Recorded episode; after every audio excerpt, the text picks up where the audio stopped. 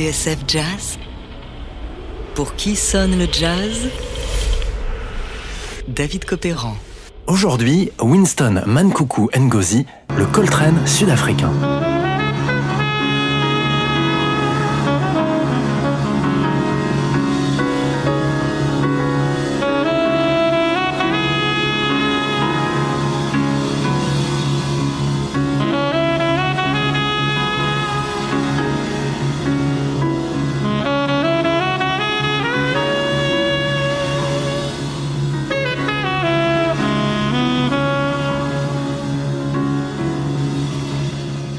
Ce son qui nous ramène au John Coltrane de Love Supreme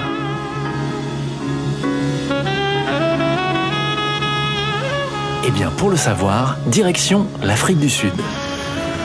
Time and space mean so little, or so it seems to me as we approach Johannesburg. Johannesburg, with a population of more than a million, is a magnificent city.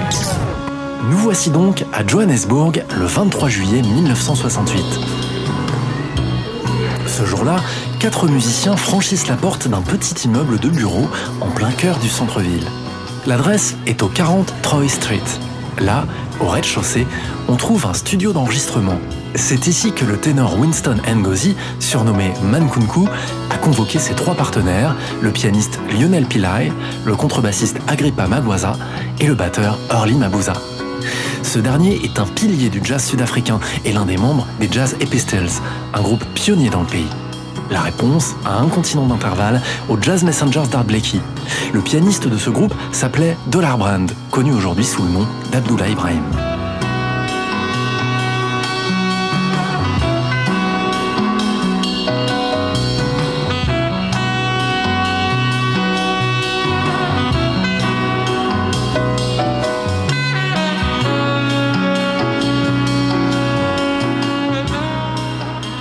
1968, la situation du jazz en Afrique du Sud est compliquée. On peut même dire qu'à 25 ans, Winston Ngozi fait figure de survivant. Et pour mieux le comprendre, il faut revenir 8 ans en arrière.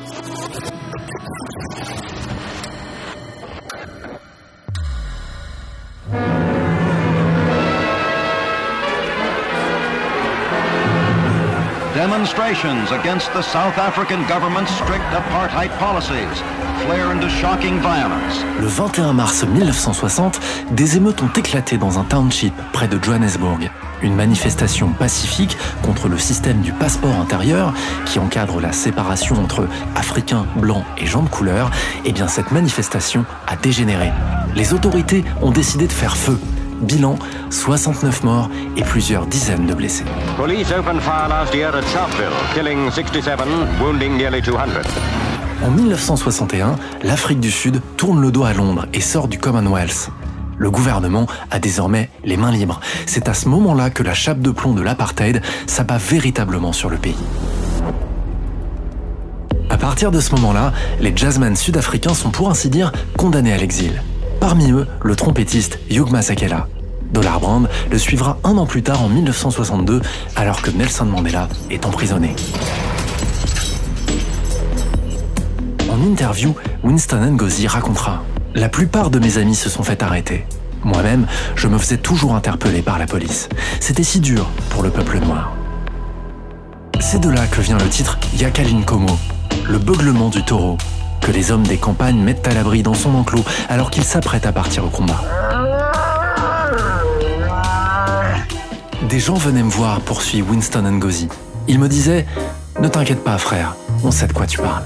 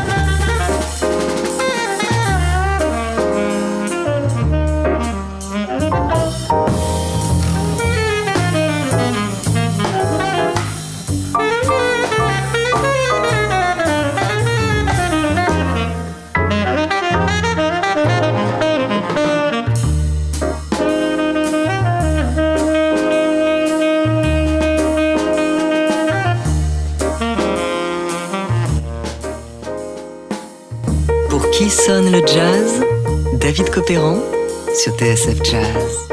Aujourd'hui, Winston Mankunku Ngozi, le Coltrane sud-africain, à l'occasion de la réédition en CD et en vinyle de cette petite merveille enregistrée en 1968, Yakal Inkomo.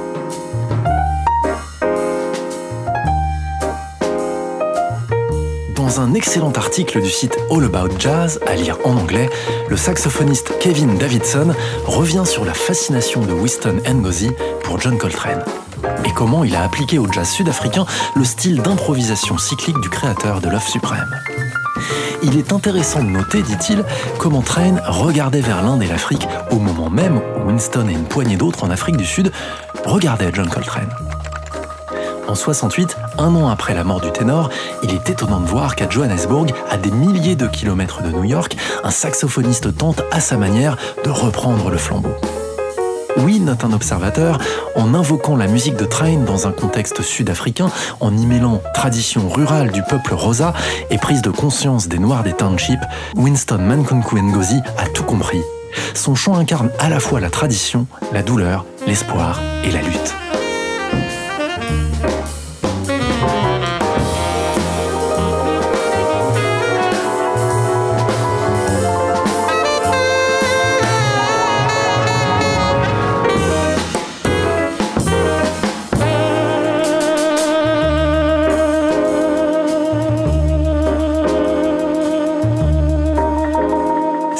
Johannesburg, le 23 juillet 1968, que Winston Mankunku Ngozi enregistre Yakalinkomo, son premier disque. Sur la face B, on trouve une reprise de Doodlin Dora Silver et du Bessis Blues de John Coltrane, tiré de l'album Crescent.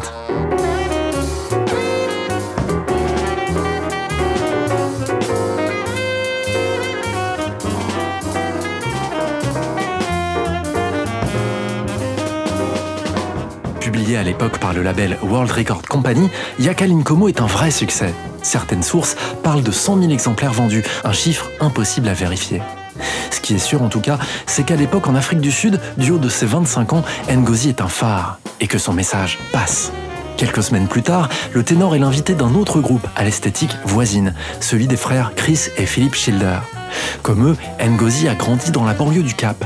Sa mère, qui allait à l'église, était l'une des plus grandes chanteuses de sa communauté. C'est elle qui, on s'en doute, a transmis à son fils cette tradition orale de la musique sud-africaine. Avec les frères Schilder, Ngozi participe au festival de jazz de Port Elizabeth. Mieux encore, ils enregistrent au mois de novembre un disque qui lui aussi ressemble à une échappatoire. Son titre, Spring, le printemps.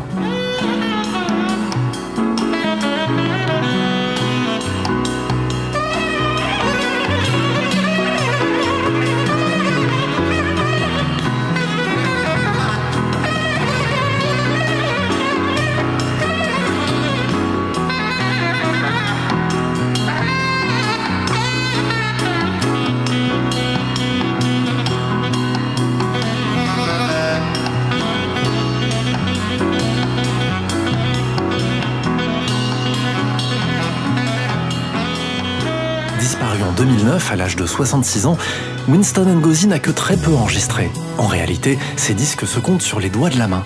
Les rares portraits qui lui sont consacrés dépeignent un homme méfiant envers les maisons de disques, ce qui ne l'empêchera pas d'être un totem pour plusieurs générations de musiciens sud-africains. Un pianiste d'aujourd'hui comme Nduduzo Makatini vous parlera de lui avec des étoiles dans les yeux. Il est donc plus que temps de découvrir ou redécouvrir Winston Mankunku Ngozi et cette réédition de Yakalin Komo du Mankunku Quartet, paru sur le label Mr Bongo, est la porte d'entrée idéale. Un disque à considérer parmi les piliers du jazz sud-africain, et une musique chargée de symboles, à la fois historiques, spirituels et musicaux. L'un des sommets du disque s'appelle Dedication. Winston l'a dédié à ses plus grandes idoles, ceux qui l'ont éclairé dans la nuit. Daddy Train and Brother Shorter. Papa Train et Frère Shorter.